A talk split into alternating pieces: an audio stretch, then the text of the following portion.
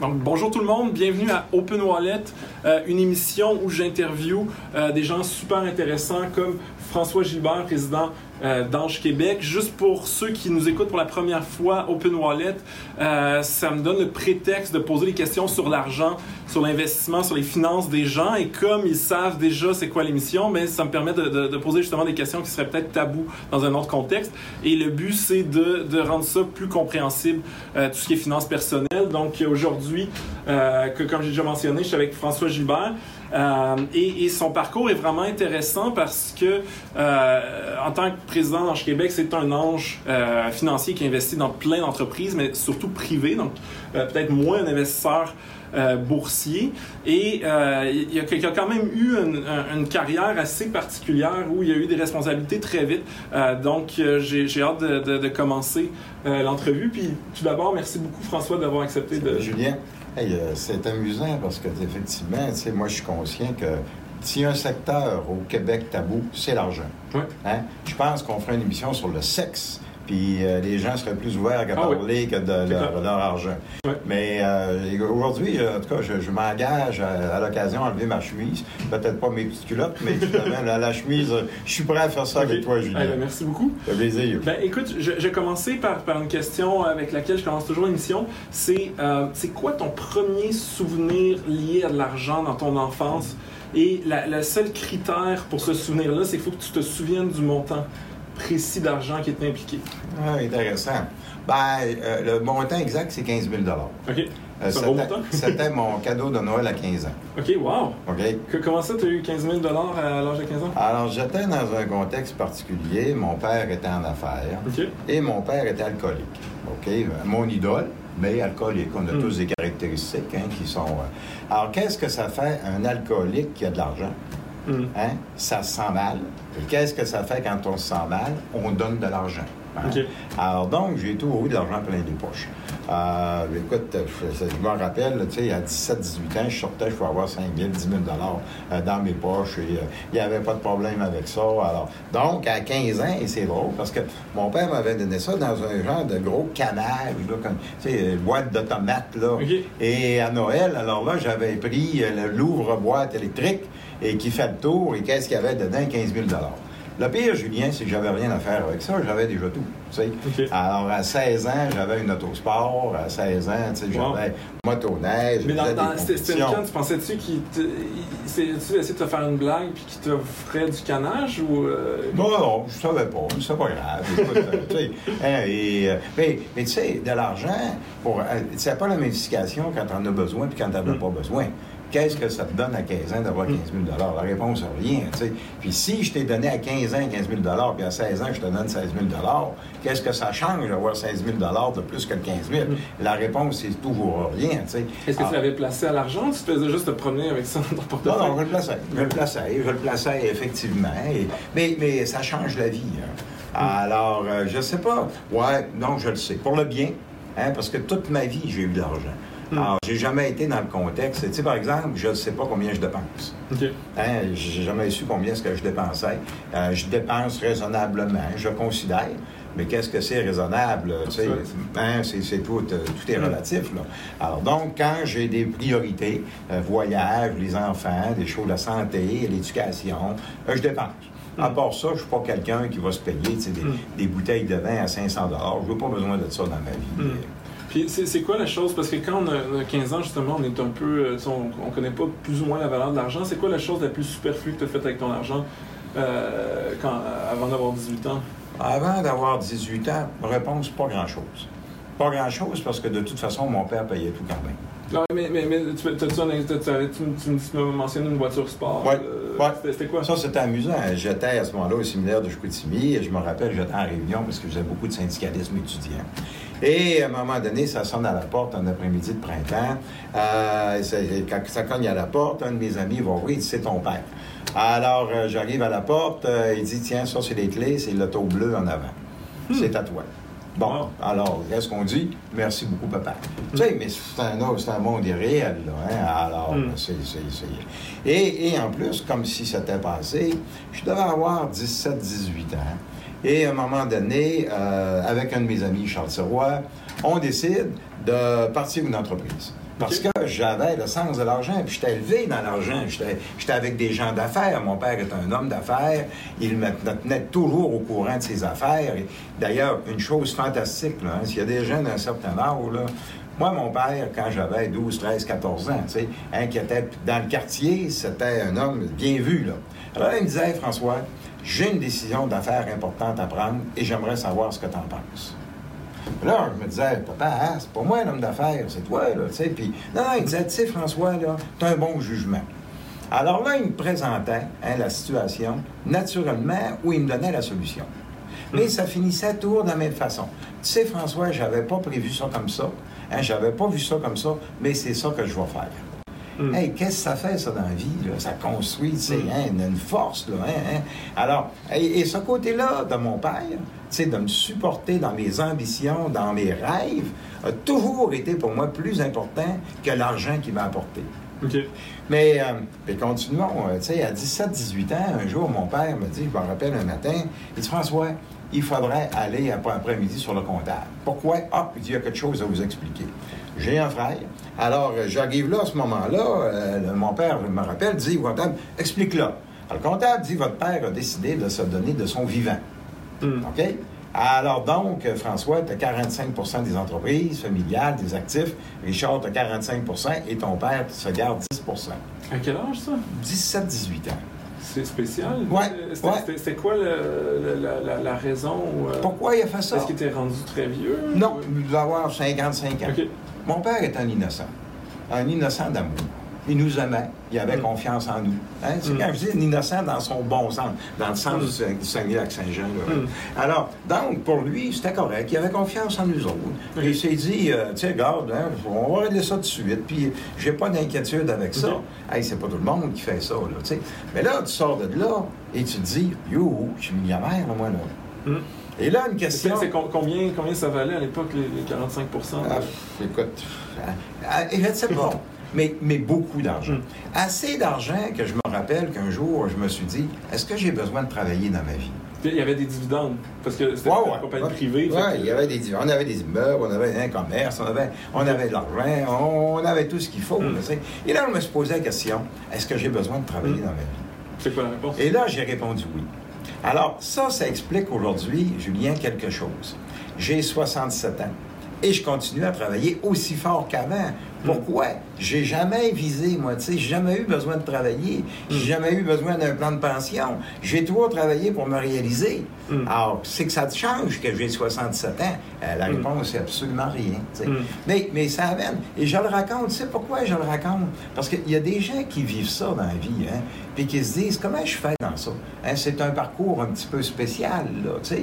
Comment, Julien, t'aurais fait, toi, pour sortir avec tes chums, prendre une brosse, tu sais, hein, puis avec 10 000 dans tes poches, là? Tu sais, comment tu fais? Mm. Hein, tu payes-tu à tourner à tout le monde? Tu, tu, tu mm. fais quoi, là? Tu sais, euh? est-ce que tu sentais cette une espèce de pression? Parce que quand tu ton père était un homme qui avait eu beaucoup de succès. Il y a des enfants souvent qui sentent l'espèce de pression, mais peu importe comment je travaille, qu'est-ce que je fais, ça va toujours être moins que ce que mon père a fait.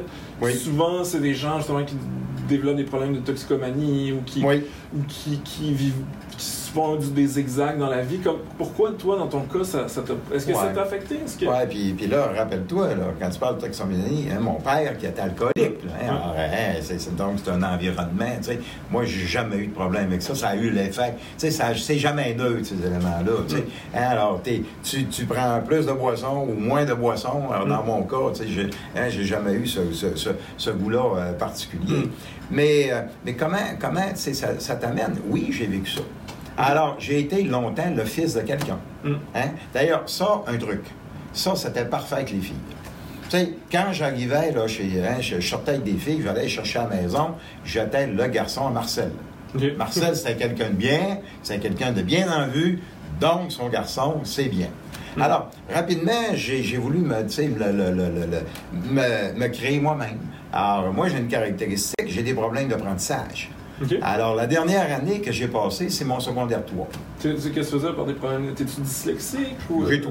Hein, quand, je, quand je lis ça, là, moi, j'ai tout, là, les B, les P, les... Euh, euh, tu sais, je suis pas capable d'écrire une phrase sans avoir des fautes dedans. euh, tu sais, hein, alors, quand, euh, quand un professeur voulait savoir dans une classe, il y avait combien d'étudiants, Hmm. sais-tu la- quelle question il me posait?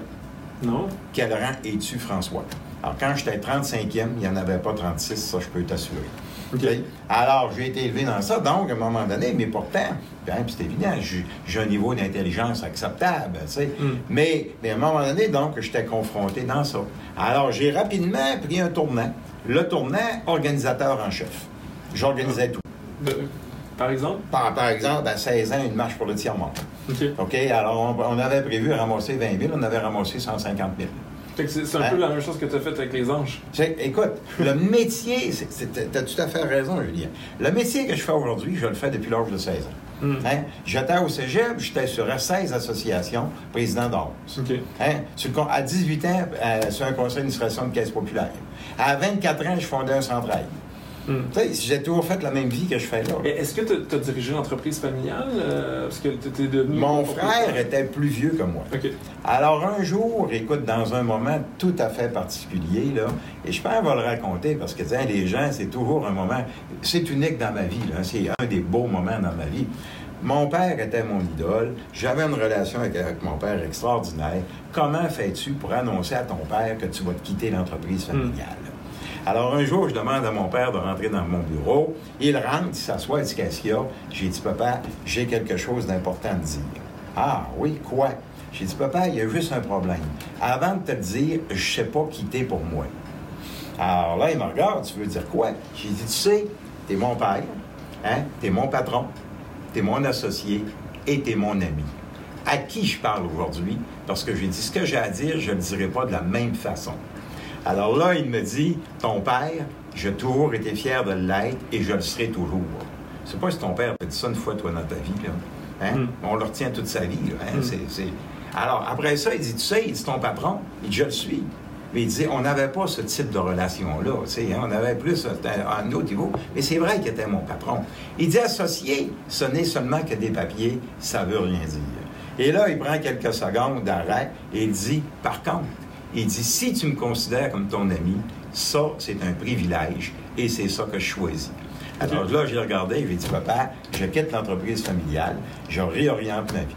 Et là, j'ai été faire ma maîtrise. Tu avais quel, âge à ce moment-là? Alors, j'avais 28 ans. Puis, puis jusqu'à de, de, de 18 à 28 ans, est-ce que tu avais. L'entreprise familiale. Mais, à temps plein? oui, ou- mais en même temps, un autre phénomène, Julien, et c'est intéressant pour, pour bien comprendre. hein. J'étais riche, mais je me sentais coupable. OK. Pourquoi? Parce que je considérais que ma vie n'était pas une vraie vie.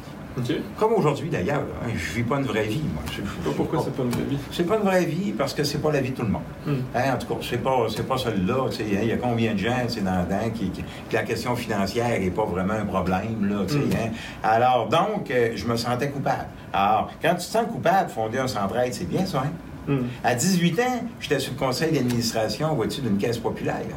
À 18 ans, j'étais au Grand Congrès mondial de la jeunesse aux Nations Unies. Alors donc, j'exprimais, j'étais donc, et, et c'est intéressant, et là, tu vas voir, au bout, en Québec, là, tu vas comprendre de quoi.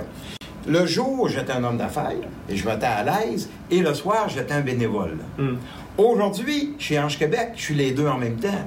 Hein? Parce que je suis un homme d'affaires, mais en même temps, je contribue à créer ma société. Hein? Hey, c'est du fantastique pour un gars comme moi, c'est que- d'arrêter de se sentir coupable? Est-ce que tu prends un salaire euh, en tant que président de l'Ange Québec? Je prends un salaire, oui. OK. Oui. Mais non, honnêtement, tu sais, dans, dans les trois dernières années, je ne l'ai pas indexé, puis tu sais, ouais, mais tu sais, c'est- correct, ça en prend un. Mm. Et surtout, en se disant, ben, un jour, je vais partir.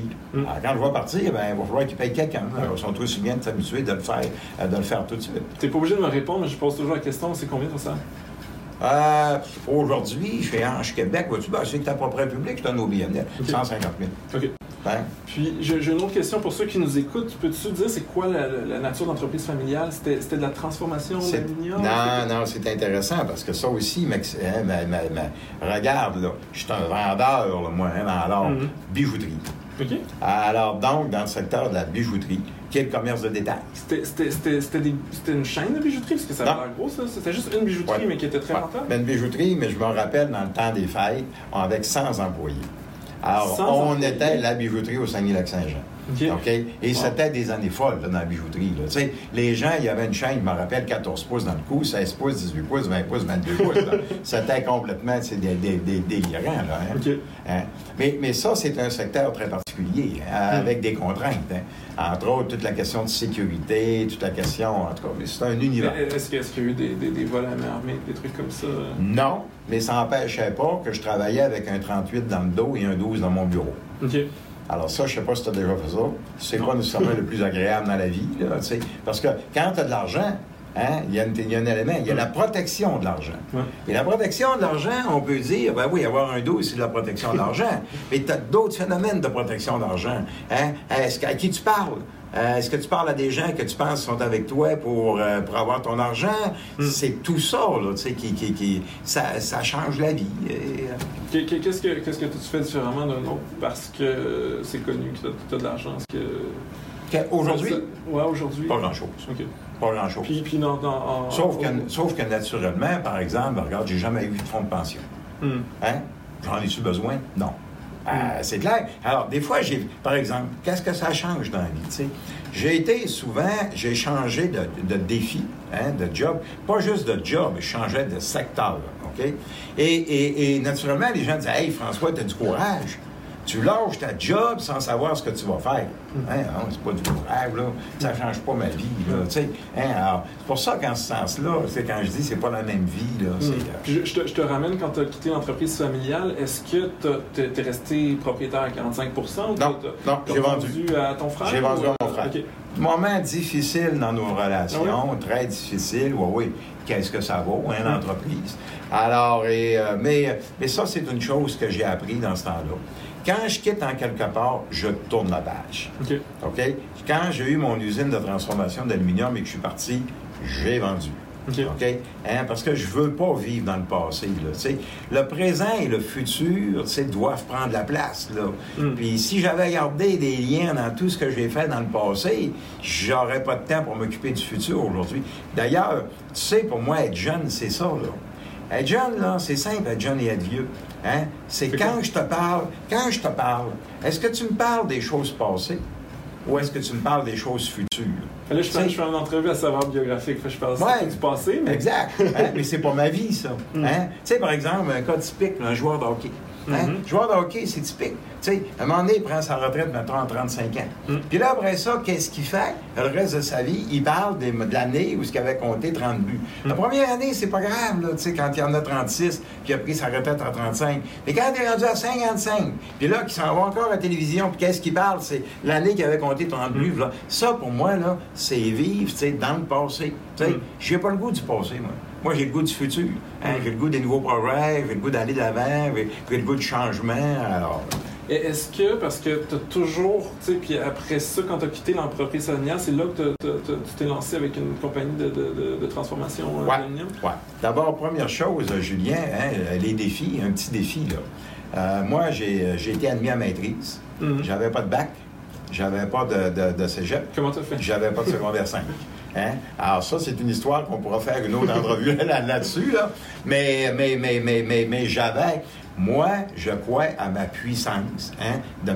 Écoute, c'est, euh, euh, je vais te dire, tu sais, hier, j'étais avec des gens à l'ETS, et je dis toujours, un entrepreneur, c'est pas quelqu'un qui réussit plus souvent que les autres. Tu le sais, toi, hein? regarde-toi, parce que je pourrais t'en faire une entrevue aussi, tu sais. Hein? Un entrepreneur, toi, là, comme entrepreneur, c'est juste tu plus souvent que les autres, mm. puis tu lâches moins souvent que les autres, tu sais, mm. hein? parce que ton parcours, là, il n'a pas été nécessairement facile, là. Je pense que c'est facile pour personne.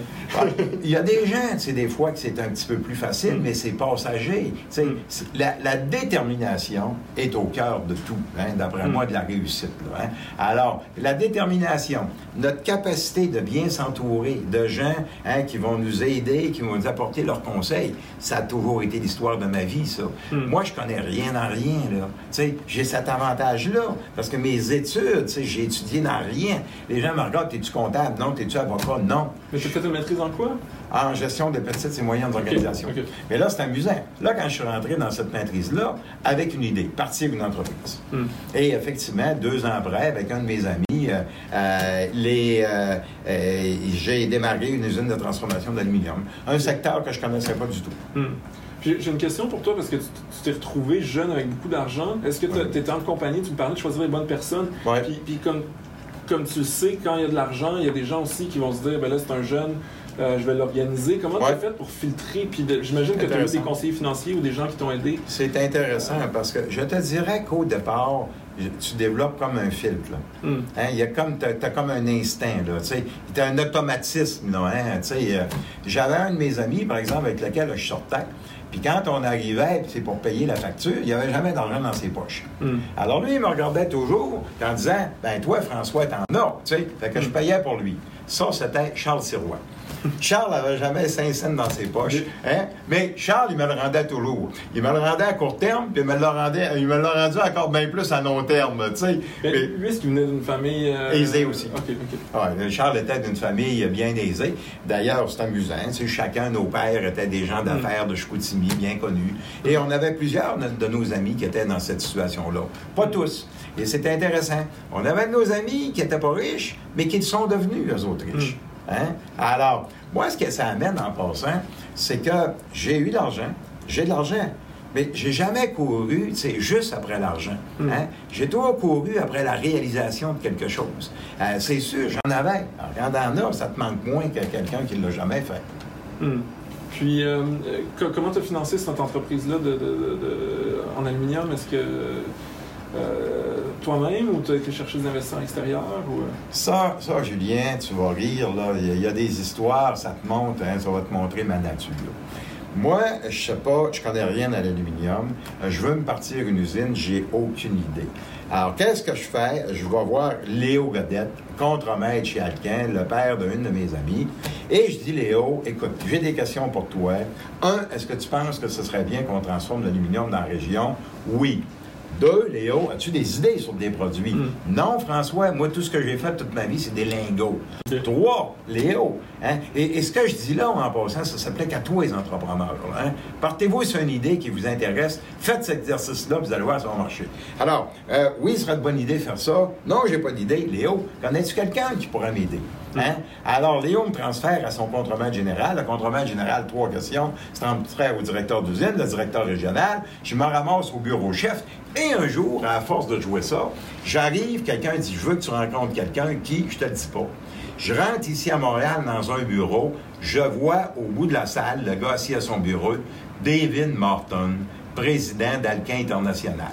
Tu avais quel âge quand tu l'as rencontré? J'avais 30 ans. OK. Et là, là, je rentre dans la salle, et là, je sais pas pourquoi je me suis dit cette absurdité-là, mais je m'en rappelle exactement comme si c'est j'ai plus trois questions.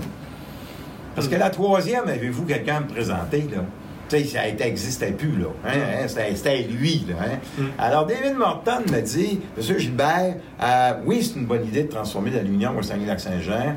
Deuxièmement, j'ai pas d'idée, mais je vais vous, euh, je vais vous euh, trouver un projet.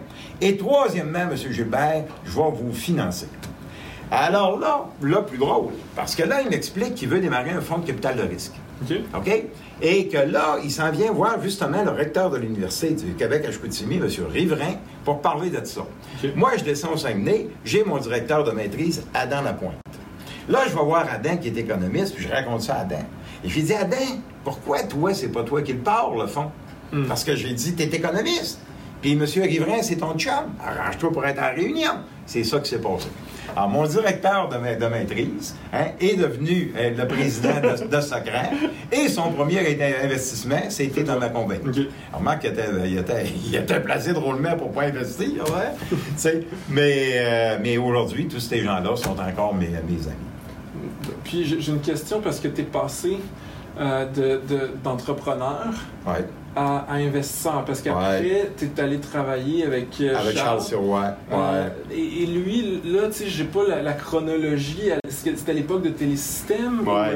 et, et je pense que ton rôle, c'était d'investir J'étais, j'étais responsable de ses placements privés. Okay. Donc. Ah, donc, je m'occupais de ses affaires familiales. Je m'occupais de ses... Charles est un ami hein, de 50 ans. Alors, et donc, j'ai, j'ai fait ça, mais parmi ça, on faisait des placements privés. comment tu as fait la transition? Parce que justement, je, je disais une entrevue que tu as faite récemment, puis tu disais par rapport au Dragon, euh, il y a une différence, il y a un métier d'entrepreneur puis un métier d'investisseur. Mm-hmm. Puis dans les dragons, c'est Ouais. des, en- des entrepreneurs qui, qui, qui, qui font comme s'ils étaient investisseurs. Il y en a qui c'est des vrais investisseurs, il y en a qui, exact. qui font plus à la télé. Bon, ouais. Euh, euh, comment tu as fait cette transition-là? Mais on va régler quelque chose aussi. Si, si, si je suis entrepreneur, pas investisseur, puis on m'invite d'aller au Dragon, qu'est-ce que tu vas faire, toi? Qu'est-ce que tu ferais si tu t'inviterais? Euh, viens. Ben, tu irais. Tu dirais, hey, ça m'apporte- visibilité. La visibilité, tu sais. Hein? Le problème, là, un peu dans- à travers ça, c'est qu'à un moment donné, les dragons, ou certains dragons, il faut être honnête, certains dragons vont là pour la visibilité. Puis les entrepreneurs, pourquoi ils vont là maintenant? Ouais. Pour la visibilité? Parce qu'ils savent qu'ils ne feront pas vraiment d'investissement. Mm. Alors là, ça perd un petit peu de crédibilité. D'ailleurs, à un moment donné, là, tu sais, on parle des dragons, là, de la gang qui gère cette émission-là, là. Eux autres, j'espère qu'ils se posent des questions. tu sais. Mm. On les voit pas, on les attaque pas. C'est bien correct, je n'ai pas besoin d'attaquer personne, là. Fait que je suis convaincu que ces gens-là doivent se dire, you, là, sais, on a-tu des leçons à apprendre, à apprendre de ça? Mais c'est, Mais- mais- c'est ça, c'est qu'il y a des gens qui n'ont pas, pas beaucoup de liquidi- liquidité qui se retrouvent là aussi. Oui, mais il y a une question aussi. Là. Tu sais, investisseur, là, a- allons-y deux choses. On va parler d'investissement privé, puis on va parler d'ange, si tu permets. Mhm. OK? La différence entre les deux, un investisseur privé, ça met de l'argent. OK? Mhm. Puis après ça, ça s'en va chez eux. Mm. Un ange, pour moi, là, hein, ça veut dire que je travaille avec toi. Et ça, ça demande du temps, Ouais. faire ça. Là, Ouais. Tu sais, Ça demande des ressources. Alors, comme entrepreneur, est-ce que tu l'as, ce temps-là? Là? Tu sais, hein, Caroline Néron, là, fantastique, là. Hey, la fille a du guts, là, calife, là. Tu sais, elle est partie, tu sais, dans revue de mode, puis elle est rendue entrepreneur, puis elle a des magasins, puis elle a du guts, là, tu sais. Mm. Mais c'est sûr que son temps, là, où est-ce qu'elle doit le privilégier? Dans son entreprise, c'est évident, tu sais. Hein. Alors, j'ai appris ce métier-là. Charles était un excellent professeur, là, hein, tu sais, pour moi. Euh, j'ai appris qu'on- comment on fait ça, hein, trouver les bons entrepreneurs. Première chose, d'abord. hein, Mm. on dit qu'on investit dans une entreprise, c'est faux. Mm. On investit dans un entrepreneur. Euh, tu sais, moi, j'ai un slogan très simple. Je suis prêt à investir dans n'importe quoi, mais pas avec n'importe qui. Mm. Hein, Alors, donc, je choisis un entrepreneur dans un projet qui a de l'allure, que je pense porteur. Je négocie mes termes et conditions, c'est important. Une mauvaise négociation peut m'enlever toute ma valeur. Mm. Je contribue avec l'entrepreneur à augmenter sa valeur, puis à un moment donné, on se prépare une sortie dans le temps, 8 ans, 10 ans, 12 ans, tu sais, quand l'entrepreneur a décidé lui-même que c'était assez habituellement. Puis, dans quelle mesure c'est différent? Je sais pas si tu as des... Est-ce que tu as des investissements en bourse? Ah oui, ben oui et non. Ah, ça, c'est intéressant. Moi, moi, dans mes avoirs personnels, j'ai vraiment deux catégories, mais complètement séparées. Euh, la grande partie de mes avoirs sont gérés, gérés par des professionnels. Les mêmes professionnels depuis euh, 30 ans, 40 ans. Euh, je veux pas y voir. Ils m'appellent euh, habituellement une fois par année, des fois deux fois par année. Euh, tu sais, c'est leur métier de le faire. Là. Hein, puis ils le font mieux que moi.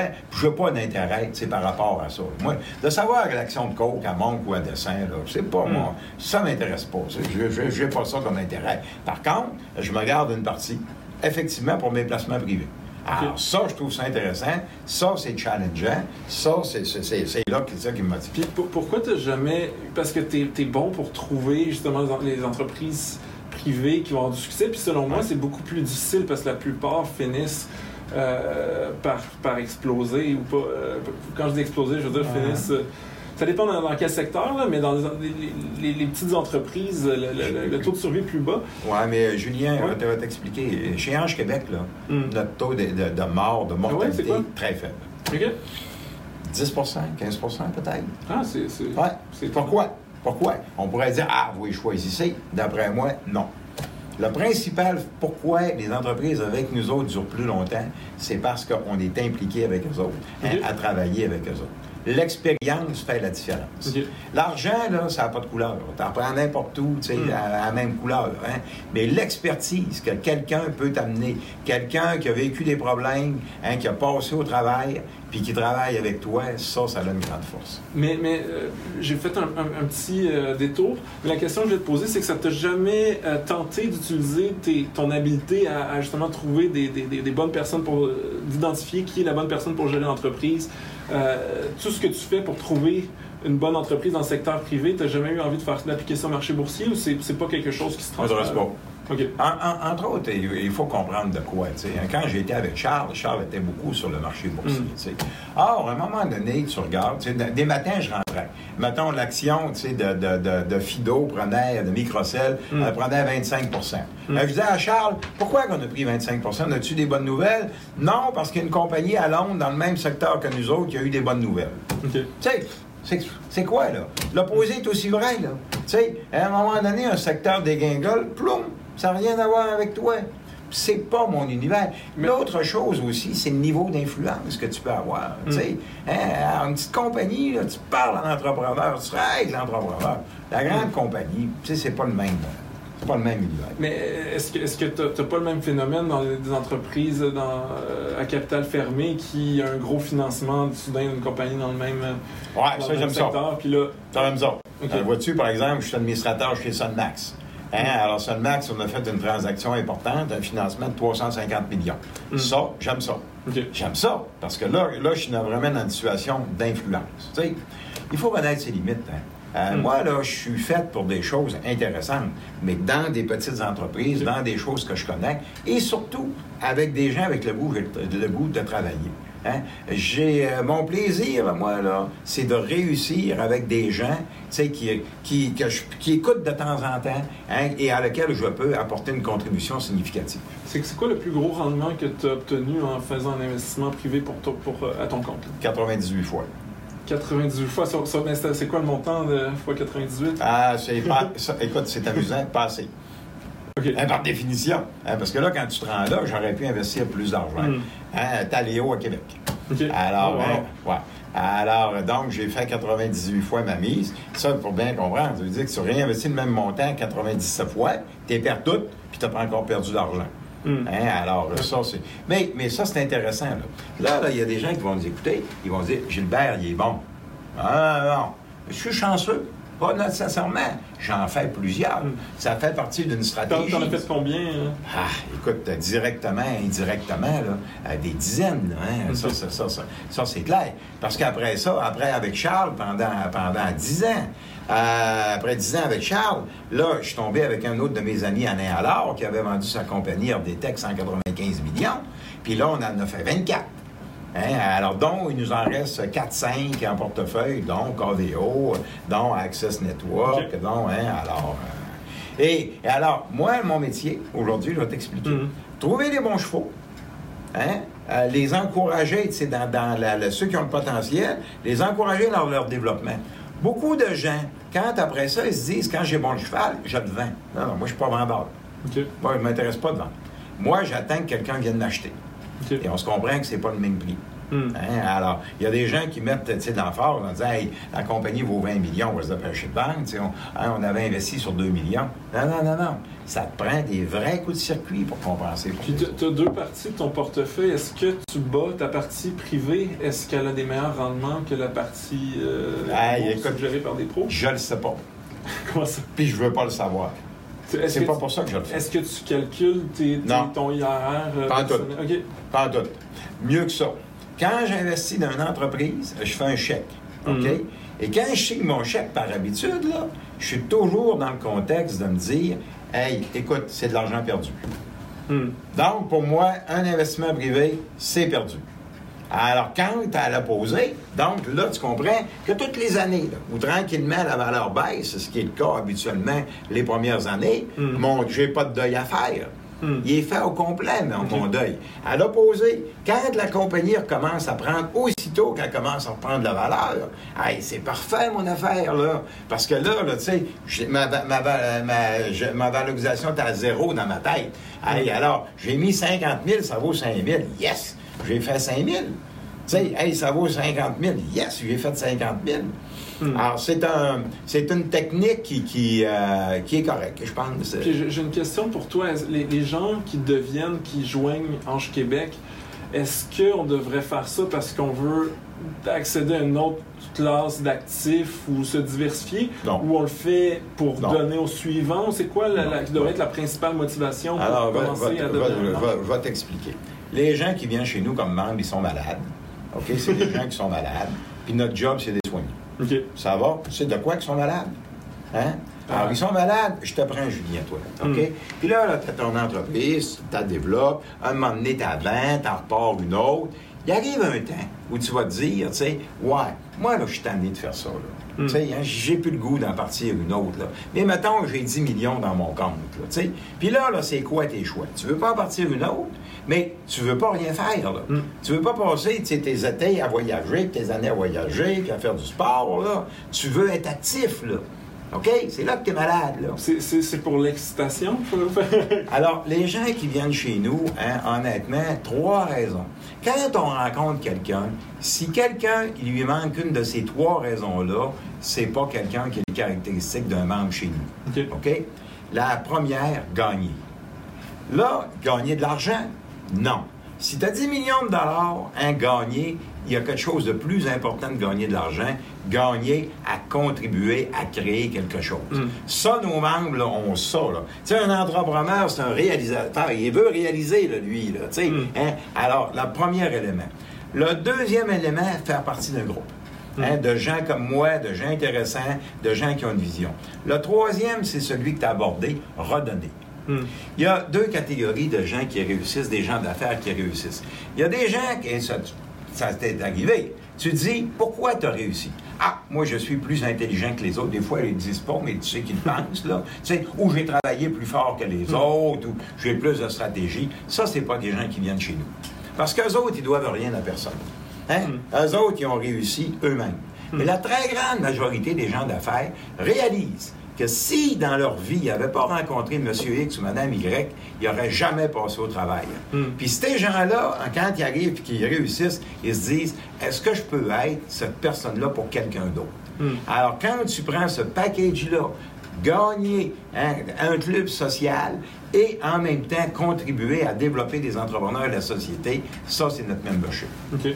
Puis sur le plan financier, j'imagine que contrairement à l'émission des Dragons, vous faites des vérifications pour vous assurer que les, les membres sont, sont assez riches pour faire des investissements privés. C'est drôle ce que tu amènes là, parce que, écoute, nous, euh, il y a la règle de l'AMF, hein. Ouais. Hein, la règle de l'investisseur euh, qualifié. hein. Est-ce que, tu, est-ce que tu, tu peux Ah. le répéter pour, euh, pour nos auditeurs? Ben, écoute, il y a- cette règle-là est assez complexe. Hein? Les Mm. gens qui veulent, s'ils veulent aller sur l'index. Moi, quand je rencontre, c'est parce que, OK, je vais te donner. Je pense que, comme individu, si tu as gagné dans 250 000 dans les trois dernières années, tu es un investisseur qualifié. Le seul problème, si tu en dépenses 400 000 d'après toi, es-tu Mm. un investisseur qualifié? Mm. Réponse non. Mm. Alors, moi, la question que je pose aux gens quand je les rencontre, as-tu au moins un million de dollars de disponible pour investir? Parce que là, ça veut dire que si tu investis 50 000, 100 000, 150 000, puis tu le payes, tu ne seras pas dans la rue. Hein? Et ça, je pense que c'est là, c'est là pour nous autres un élément important. Mais, mais alors, la question que tu as posée, est-ce que les dragons, hein, ils posent la même question. Est-ce que vous êtes investisseur qualifié? Parce que légalement, au Québec, si tu n'es pas un investisseur qualifié, il y a une clause d'actifs où tu ne peux pas investir. Hmm. Donc, pour investir justement dans une compagnie privée, euh, Exact. euh, Exact. faut, être qualifié. J'avoue que c'est pas toujours respecté, en tout cas ce que je Mm. peux voir. là. Mais Mm. nous, là-dessus, là, on demande aux gens de nous signer des papiers hein, à chaque année et quand ils renouvellent, ils viennent confirmer effectivement qu'ils le- sont. tu as, un parcours un peu différent de, de monsieur, madame, tout le monde en termes de Euh. financier. Mais euh, si tu pouvais dire, euh, passer un message au, au jeune François Gilbert sur l'argent, qu'est-ce que tu ferais différemment? Qu'est-ce que tu te dirais que tu sais aujourd'hui puis que tu ne savais pas nécessairement à 20 ans? Bon, je continue à faire, euh, continuerai à faire des tas d'erreurs, ce que j'ai fait toute Mm. ma vie. hein. Moi, moi, me tromper, euh, j'ai pas de problème avec ça. Je réfléchis pas longtemps Mm. habituellement, tu avant de décider quelque chose. là. Mm. Hein, et je pense que ça, c'est important. Euh, par contre, il y a quelque chose que, que- que- que je dirais aux gens. hein, et, euh, apprenez à vos enfants à vivre avec l'argent tôt. OK? Moi, j'ai le privilège d'avoir cinq enfants. Chez nous, là, vers 10 ans, ils ont tous eu leur carte de débit. Hein? Alors, je sais pas si tu sais, carte de débit, tu peux limiter, limiter le montant par jour. On mettait ça à 20 À 20 là, tu peux pas vider ton compte. là, hein? Mm. Bon. Hein? Après ça, vers 15-16 ans, une carte de crédit. Mais une carte de crédit à 500 là, si tu avais ta carte de crédit, j'aime autant que tu avais à 15 ans qu'à 25 ans là, ou qu'à 45 ans. Là, hein? Alors, c'est l'apprentissage hein, du développement économique. Et euh, vois-tu, aujourd'hui, mes enfants, l'an dernier, j'ai choisi hein, de leur donner une somme. Leur rendre accessible une somme et qui, placent, qui ont placé en gestion privée et de façon à apprendre à gérer l'argent tranquillement. Ça s'apprend à gérer de l'argent. Alors, c'est comme le reste, pourquoi pas commencer jeune? Puis est-ce que, est-ce que tu leur as montré soit investir euh, dans des compagnies privées comme tu le fais ou investir en bourse? Est-ce que c'est quelque chose que tu as... Là, Julien, on parlait tantôt, tu sais, Mm. chez Ange Québec, on a un produit fantastique qui s'appelle Ange Québec Junior. Mm. On en a formé quoi, 125 des jeunes de 14 à 30 ans, où on leur permet d'investir de 100 à 500 dollars dans des entreprises où nous-mêmes, on a investi. Est-ce que tes enfants l'ont fait? Mais euh, c'est intéressant. Sur mes cinq enfants, j'en ai trois qui l'ont fait. OK. Alors, euh, c'est correct, c'est leur choix. Euh, Mm. Il y en a d'autres euh, qui n'ont pas le goût, c'est correct, c'est leur Mm. choix, c'est leur choix aussi. Puis ju- juste pour, que- pour que- qu'on comprenne, c'est juste faut, faut être l'enfant d'un, Enf- membre d'Arche Québec, enfant, euh, petit-enfant, neveu, nièce, et, et Mm. ça, c'est l'imitation, naturellement, avec la classation de réglementation aussi de, de l'autorité des marchés financiers. OK. Parfait. Ben, écoute, François, merci beaucoup euh, pour ta générosité. C'est super apprécié. Euh, merci. Ben, c'est des parcours, hein. Ce qui est intéressant, c'est que beaucoup de gens ont des parcours atypiques, ce que je considère mon cas. hein. Mm. Mais, mais et en ce sens-là, on a toujours un message. Quel que soit ton profil, Mhm. ou à l'autre extrémité, j'ai pas d'argent, je n'ai jamais eu. Quand tu regardes, il y a toujours moyen d'arriver en quelque part Mhm. en se respectant, hein, puis en, en suivant les opportunités. Merci. Ça fait plaisir.